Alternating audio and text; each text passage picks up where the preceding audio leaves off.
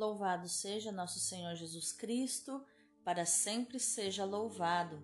Hoje é sábado, 8 de outubro de 2022, 27 semana do Tempo Comum. Santa Pelágia, Virgem e Mártir, rogai por nós.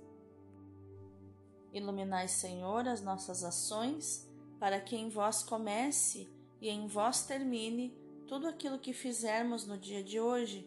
Em nome do Pai, do Filho e do Espírito Santo. Amém. Rogai por nós, ó Santa Mãe de Deus, para que sejamos dignos das promessas de Cristo. Amém. Espírito Santo de Deus, consumia em mim tudo aquilo que me impede que eu me consuma em vós. Dá-me, Espírito Santo, o amor por Jesus Palavra, que é a palavra de Deus. Dá-me, Espírito Santo, o desejo de saborear esta palavra, de ruminar esta palavra no meu coração. Dá-me, Espírito Santo, o amor pela palavra de Deus, o desejo por anunciar essa palavra, a abertura para ser envolvida por essa palavra, que eu, junto com todos aqueles que me acompanham, vamos fazer agora, vamos ler, vamos orar a tua palavra, Jesus Palavra. Pela intercessão de Santo André. Amém. A primeira leitura da liturgia de sábado é Gálatas 3, do 22 ao 29. Irmãos, a Escritura pôs todos e tudo sob o jugo do pecado, a fim de que, pela fé em Jesus Cristo, se cumprisse a promessa em favor dos que creem. Antes que se inaugurasse o regime da fé, nós éramos guardados como prisioneiros sob o jugo da lei éramos guardados para o regime da fé que estava para ser revelado. Assim, a lei foi como um pedagogo que nos conduziu até Cristo para que fôssemos justificados pela fé. Mas, uma vez inaugurado o regime pela fé, já não estamos na dependência desse pedagogo. Com efeito, vós todos sois filhos de Deus pela fé em Jesus Cristo. Vós todos que fostes batizados em Cristo, vos revestistes de Cristo. O que vale não é mais ser judeu nem grego, nem escravo nem livre, nem homem nem mulher, pois todos vós sois um só em Jesus Cristo. Sendo de Cristo, sois então descendência de Abraão herdeiros segundo a promessa. Palavra do Senhor, graças a Deus. O responsório de hoje é o Salmo 104 ou 105, depende da tradução da Bíblia que você tiver. Versículos do 2 ao 3, do 4 ao 5, do 6 ao 7 e o refrão é o versículo 8. O Senhor se lembra sempre da aliança. Cantai entoai salmos para ele, publicai todas as suas maravilhas, gloriai-vos em seu nome que é santo, exulte o coração que busca a Deus. Procurai o Senhor Deus e seu poder, buscai constantemente a sua face, lembrai as maravilhas que ele fez, seus prodígios e as palavras de seus lábios descendentes de Abraão, seu servidor, e filhos de Jacó, seu escolhido. Ele mesmo, o Senhor, é nosso Deus, vigoram suas leis em toda a terra. O Senhor se lembra sempre da aliança. O evangelho de hoje é Lucas 11, do 27 ao 28. Aleluia, aleluia, aleluia. Feliz quem ouve e observa a palavra de Deus. Aleluia, aleluia, aleluia. Naquele tempo, enquanto Jesus falava, uma mulher levantou a voz no meio da multidão e lhe disse: Feliz o ventre que te trouxe e os seios que te amamentaram. Jesus respondeu: Muito mais felizes são aqueles que ouvem a palavra de Deus e a põem em prática. Palavra da salvação, glória a vós, Senhor. Agora, conheçamos o contexto das leituras de hoje. A primeira leitura nos mostra que Paulo, ao argumentar sobre todo o contexto que está ao redor do amor gratuito de Deus, ao qual nós acessamos pela fé, não deixa de esclarecer também a função da lei. No plano de Deus, a lei serve para levar o homem a compreender que por si só não pode cumpri-la e que, portanto, o pecado é inevitável. Isso está em Romanos 7, do 7 ao 25. A lei teve o papel de pedagogo, que na cultura greco-romana o pedagogo eh, custodiava as crianças usando a vara e as repreensões, e não o amor.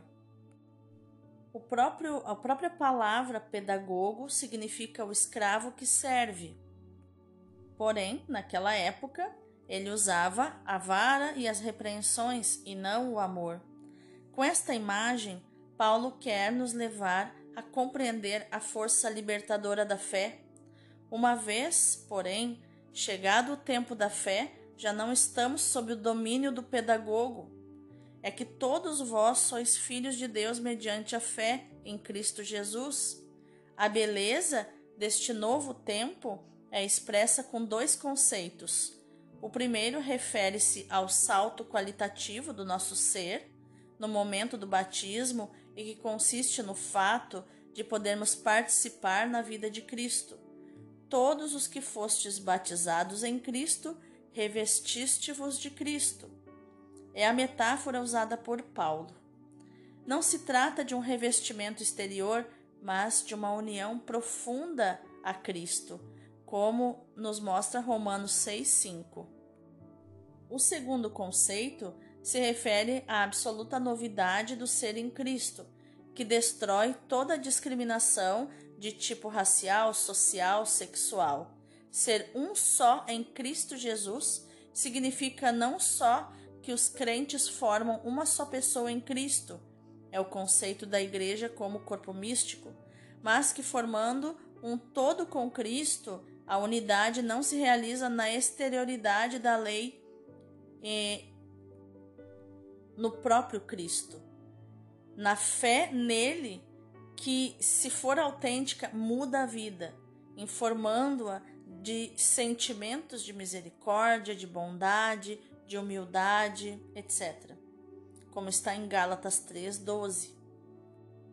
Já no Evangelho, nós vemos que depois do discurso sobre o demônio, Lucas insere a bem-aventurança pronunciada por uma ouvinte desconhecida e que se podia resumir assim: Bem-aventurada a mãe que tem um filho como Jesus. A ouvinte pensaria certamente na força da sua palavra que introduzia no mistério das realidades espirituais. Mas, para Jesus, bem-aventurado é aquele que escuta a palavra de Deus e a põe em prática. O antes parece contradizer as palavras da mulher e relegar Maria para a sombra de Jesus. Mas, se aprofundarmos essa perícope, lendo ela à luz de outras perícopes, nos damos conta de que é exatamente o contrário. De fato, a mãe de Jesus, em Lucas 1, do 42 ao 45, é proclamada feliz, bem-aventurada, porque acreditou, porque creu e obedeceu a palavra, como está em Lucas 1:38. No Magnífica, a própria Virgem profetiza que todas as gerações a proclamarão bem-aventurada, por ter se rendido totalmente à palavra que compromete a sua fé e a sua vida. E até o ponto de comprometer toda a sua fé e toda a sua vida. Por outro lado, já em outra ocasião, Jesus havia aproveitado o fato de sua mãe e os seus parentes terem ido à procura dele para proclamar que sua mãe e seus irmãos são aqueles que escutam a palavra de Deus e a vivem, como está em Lucas 8, do 19 ao 21. Esta é, portanto, a identidade profunda de Maria que também é proposta para nós. Escutar a palavra de Jesus, que é o Verbo, a substancial palavra do Deus vivo, é o segredo para ser bem-aventurado. E vamos meditar mais profundamente essa palavra. Ser bem-aventurados, ser felizes, alcançar a pacificação e a alegria de coração é possível. Dizem-nos os textos que lemos, mas a bem-aventurança ou a felicidade verdadeira não se alcançam pelo papel que desempenhamos ou pelas coisas que pensamos fazer para cumprir deveres ou alcançar determinadas situações de primazia, coisas que são prioridade. Ser feliz, o próprio, a própria expressão já diz, está no ser e não no fazer. Ser feliz é deixar que os nossos dias, ainda que preenchidos no cumprimento de diversos compromissos e na realização de várias atividades, sejam unificados pelo primado da escuta da palavra de Deus. Esta é a prioridade. Mas esta escuta deve ter a tendência de tornar-se vida, evangelho vivido e vivo. Lucas nos recorda que só a escuta transformada em vida segundo Cristo nos dá solidez semelhante à da casa construída sobre a rocha. Pelo contrário, ouvir e não pôr em prática é construir sobre areia. Quem, quem faz isso, logo que soprarem os ventos da dificuldade ou irromper a tempestade das tentações, desanima. Como está em Lucas 6, do 46 ao 48. Nos conforta ser batizados. O batismo é uma realidade ativa na nossa existência uma vida nova, a própria vida de Cristo, que pouco a pouco penetra em nós e nos reveste interiormente, nos permitindo mudar de vestes interiormente também. Mudar as vestes do nosso interior. A prioridade da escuta nos leva a isso.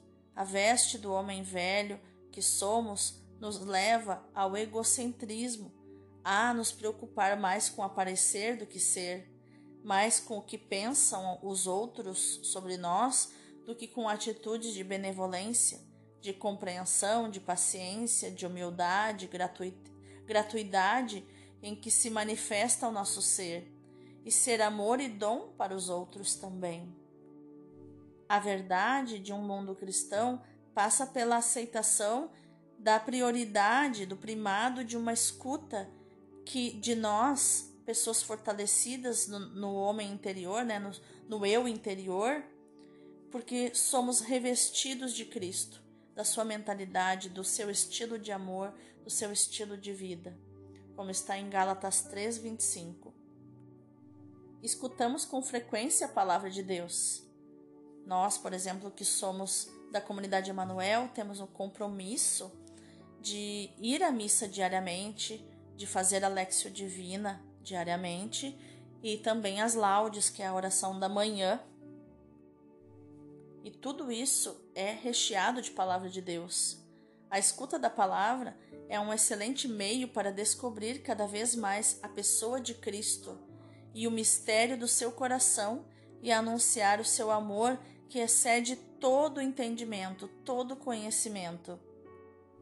Não se trata só da escuta da palavra de Deus na missa ou em momentos eventuais.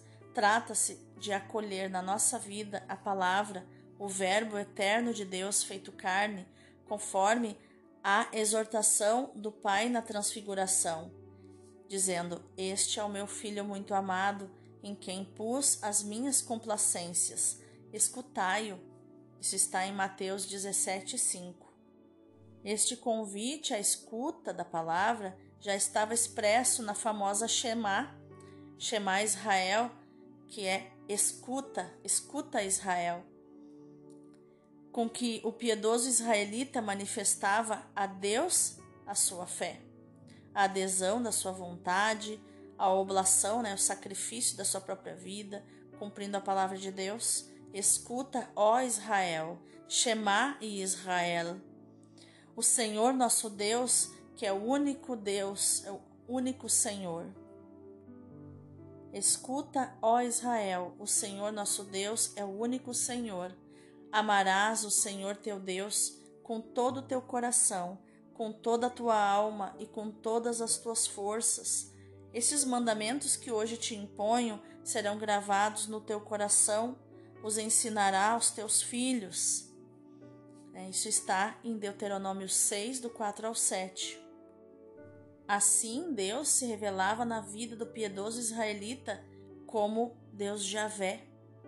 Eu sou aquele que sou, eu sou aquele que é. Isso está em Êxodo 14, Êxodo 3:14. A presença da palavra era a presença da pessoa. Com maior razão, tudo isso se realiza em Jesus, que é a palavra, o Verbo de Deus feito carne. Quem ouve as minhas palavras e as põe em prática é semelhante a um homem prudente que construiu a sua casa sobre a rocha. Ele diz em Mateus 7:24.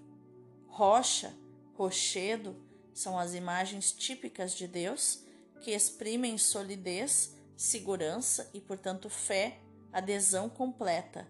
Deus é a rocha da minha defesa, diz o Salmo 62, versículo 3. Vós sois meu Deus, a rocha da minha salvação, diz o Salmo 89, versículo 27. Jesus afirma: A minha mãe e os meus irmãos são aqueles que ouvem a palavra de Deus e a põem em prática. Quem escuta a minha palavra e acredita naquele que me enviou tem a vida eterna. Quem é da verdade, escuta a minha palavra Segundo São João, Jesus é a palavra, ou o Verbo, o Logos, feito carne. E o autor da carta aos Hebreus, que não temos certeza se foi Paulo, depois de ter recordado as palavras dos profetas, afirma: Deus, nestes últimos tempos, falou-nos por meio do Filho, que é resplendor da glória do Pai, imagem da sua substância e sustento de todas as coisas pela sua palavra poderosa. Portanto, nas palavras remata dos profetas e de Jesus escutamos a palavra logos de Deus. Então, remata é a palavra que é própria dos profetas, que são homens, mas logos é a palavra que é própria de Deus. Desta palavra, de quem veremos a glória, o amor, glória como de unigênito do Pai, cheio de graça e de verdade, diz João no seu Evangelho, capítulo 1, versículo 14. Esta é a compreensão plena do texto né, que é, estamos, que escutamos hoje na nossa Lexio Divina e que nos convida à escuta da palavra diariamente para descobrir cada vez mais a pessoa de Cristo e o mistério do seu coração e anunciar o seu amor que excede todo o entendimento. Maria é o modelo de como se escuta e acolhe na vida a palavra, e feliz daquele que creu no cumprimento das palavras do Senhor. Escutar em sentido bíblico é compreender, acolher na vida, ir a Jesus, é acreditar, é guardar no coração, é obedecer e fazer. A verdadeira escuta da palavra realiza-se quando se ama, não por palavras, mas com obras e em verdade, diz 1 João 3, versículo 18. O eis que venho para fazer tua vontade, que Jesus disse ao Pai, pertence a esse tipo de escuta. Esta escuta do Pai é para Jesus o lugar da sua união de amor com o Pai. Guardei os mandamentos de meu Pai e permaneço no seu amor, diz Jesus em João 15, 10. O mesmo devemos dizer no no Eis-me aqui de Maria. Vamos orar? Criaste-nos para ti, Senhor, e o nosso coração fica inquieto enquanto não repousa em ti. Criaste-nos para alegria, mas tu és a alegria. A tua palavra nos enche de alegria. Dá-me a graça da escuta, que a tua palavra seja o meu principal interesse de todos os dias. Concede à minha boca e ao meu coração o silêncio necessário para acolher a tua palavra, meditá-la, rezá-la. Que o teu Espírito me ajude a torná-la vida da minha vida. Que a tua vida me revista interiormente, para que eu aprenda a amar como tu amaste sem qualquer tipo de discriminação. Nasça em mim a nova criatura, capaz de atuar para que ao meu redor, à minha volta, surjam outras novas criaturas. Que todos nós, ricos e pobres, novos e velhos, brancos e negros, europeus ou asiáticos, sejamos alvo do teu interesse, Senhor, vendo neles unicamente um filho teu muito amado e um irmão ou irmã que devo amar. Amém.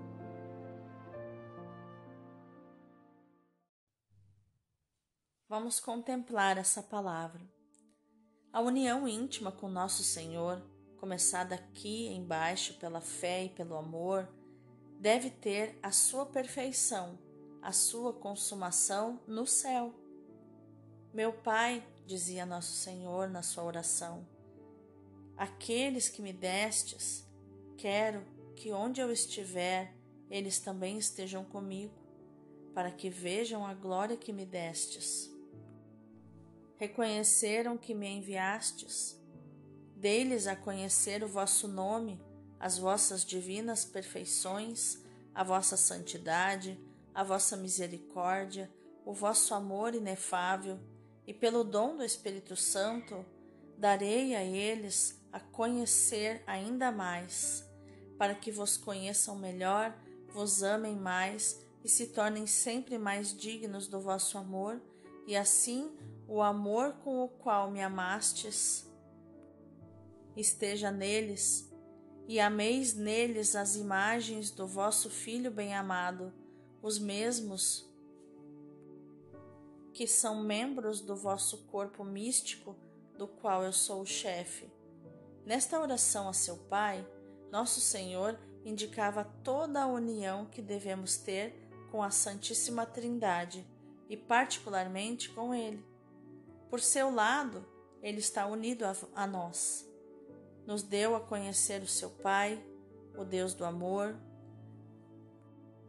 nos comunicou a palavra de seu Pai a revelação divina, os segredos do seu conselho divino. Nós também estamos unidos a Ele, como seus discípulos, recebemos a Sua palavra e conservamos esta palavra nos nossos corações com fidelidade. Reconhecemos que a Sua palavra era a palavra do próprio Deus. Acreditamos na Sua natureza divina e na Sua missão e esta união se consumará no céu. Que lindo isso! Ah, eu sou apaixonado pela palavra de Deus, por Jesus, palavra, o Verbo que se fez carne e habitou entre nós.